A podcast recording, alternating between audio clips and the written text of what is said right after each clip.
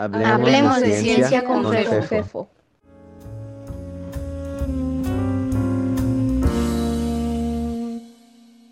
¿Se puede viajar en el tiempo?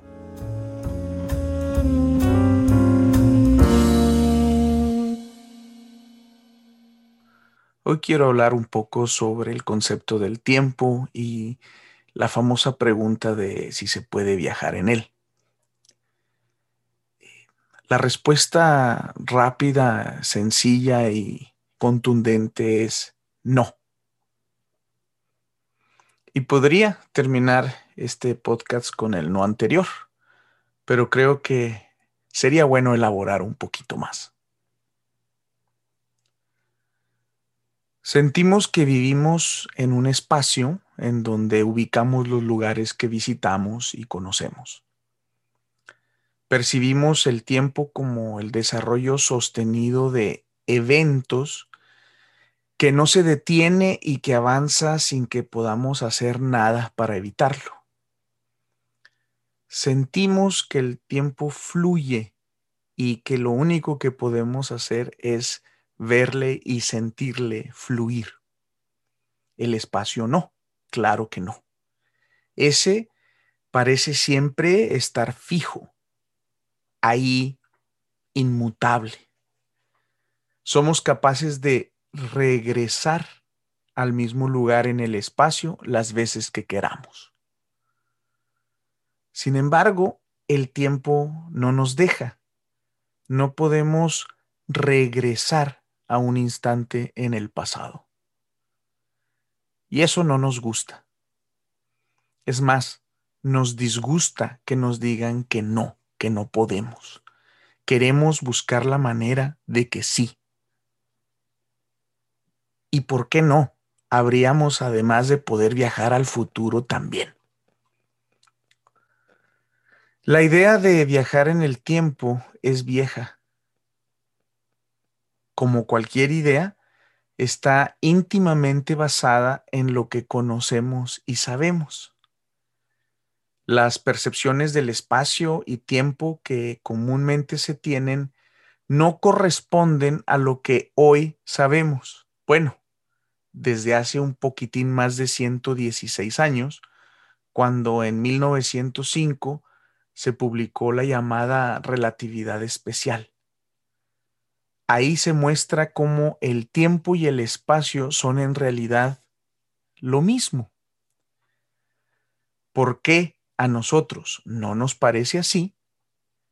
Y también que para poder concebir la idea ingenua de viajar en el tiempo, se requeriría que pudiésemos movernos con una rapidez mayor a la del límite de la velocidad, de la rapidez en la naturaleza, comúnmente llamada la, la, velocidad de la luz.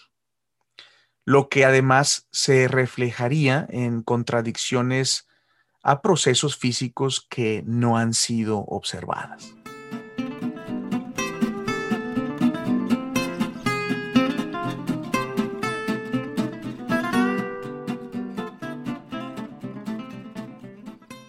No puedo en este momento describir con precisión la relatividad especial y su impacto en la definición del espacio y tiempo, así como de su generalización y gran derrama de ideas e inspiraciones para el tema. Cosas como los agujeros negros, los agujeros de gusano, las dimensiones extras, etc. Me enfocaré en tratar de describir de una manera muy resumida y simplificada un aspecto que creo puede al menos hacernos modificar la pregunta inicial. Me gustaría lograr que a quien le interese preguntarse sobre viajes en el tiempo, considerara cambiar un poco la perspectiva de la pregunta a algo un poco más acercado a lo que hoy sabemos. Lo primero que quiero comentar es algo sobre la palabra relatividad. A lo que se refiere en el contexto que estamos interesados en este programa es a la descripción de los eventos observados desde diferentes marcos de referencia. El típico ejemplo consiste en sentarse en un autobús en movimiento y lanzar una pelota verticalmente hacia arriba. Veremos que la pelota sube y baja regresando a nuestras manos. Si por la calle eh, una persona está parada viendo pasar el autobús, ella observará que la pelota describe una trayectoria parecida a la de una parábola. A eso le llamamos movimiento relativo y la relatividad es la descripción matemática que permite a quienes observan en un marco de referencia, por ejemplo el autobús, relacionar sus observaciones con las de otras en otros marcos, por ejemplo una persona sentada en una banca. Hasta aquí todo bien. Eso lo sabemos desde hace siglos. El problema que Einstein encontró y resolvió consiste en que las ideas previas sobre las propiedades del espacio y del tiempo eran aproximaciones que funcionaban de manera excelente cuando las cosas, llámense personas, animales, objetos, se mueven con rapideces pequeñas comparadas con la asociada al límite de rapidez de la naturaleza que por cierto, repito, es el, ese límite corresponde a la, a la rapidez con la cual se mueve la luz y de hecho cualquier partícula sin masa en el vacío.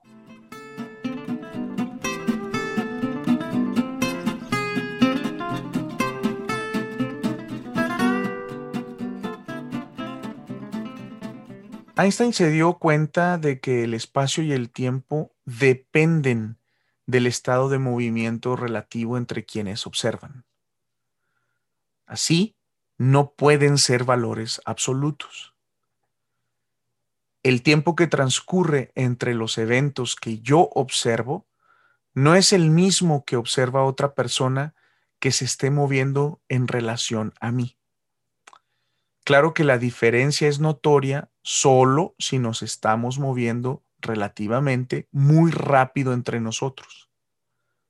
Si no, para todo efecto práctico, los tiempos y distancias, el espacio, son idénticos. De estos resultados surge el concepto de espacio-tiempo como una entidad. Muy importante. Lo que para mí es tiempo en mi sistema de referencia, para alguien más, en movimiento relativo a mí, es una combinación de tiempo y espacio y viceversa. El espacio-tiempo modifica la manera de contemplar la idea romántica del viaje temporal. Cada evento está registrado en este espacio-tiempo. No es cierto que podemos regresar al mismo lugar en el espacio las veces que queramos. Ahora que pronuncio estas palabras, estoy sentado en mi silla, enfrente de mi computadora, y podría decir coloquialmente que no estoy cambiando mi posición en el espacio.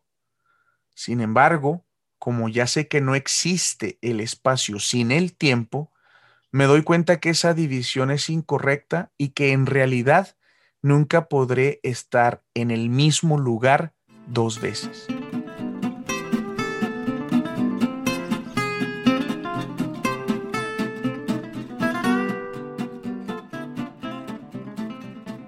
Con esto pareciera que no quiero viajar en el tiempo. No. Lo que pasa es que, como casi siempre, la naturaleza es mucho más interesante que lo que se nos puede ocurrir. Nuestra idea de viajar en el tiempo en realidad resultó simplista, acotada a experiencias comunes. Claro, eso no es malo, al contrario. Gracias a ideas simples y acotadas es que hemos logrado desentrañar misterios maravillosos de la naturaleza, que luego nos hacen reconsiderarlas es hermoso. Y para resistir y seguir fomentando nuestra idea ingenua, yo diría que una manera de viajar en el tiempo es recordar y soñar. Recordar nos permite ir al pasado y modificarlo sin consecuencias que se contrapongan a ninguna ley natural. Soñar nos permite crear futuros posibles e imposibles que más de una vez nos han proveído de inspiración y motivación. Y lo más fabuloso de todo es que en la exploración de la naturaleza, la ciencia y el conocimiento generado nos permiten ir más allá de donde nunca jamás podremos imaginar.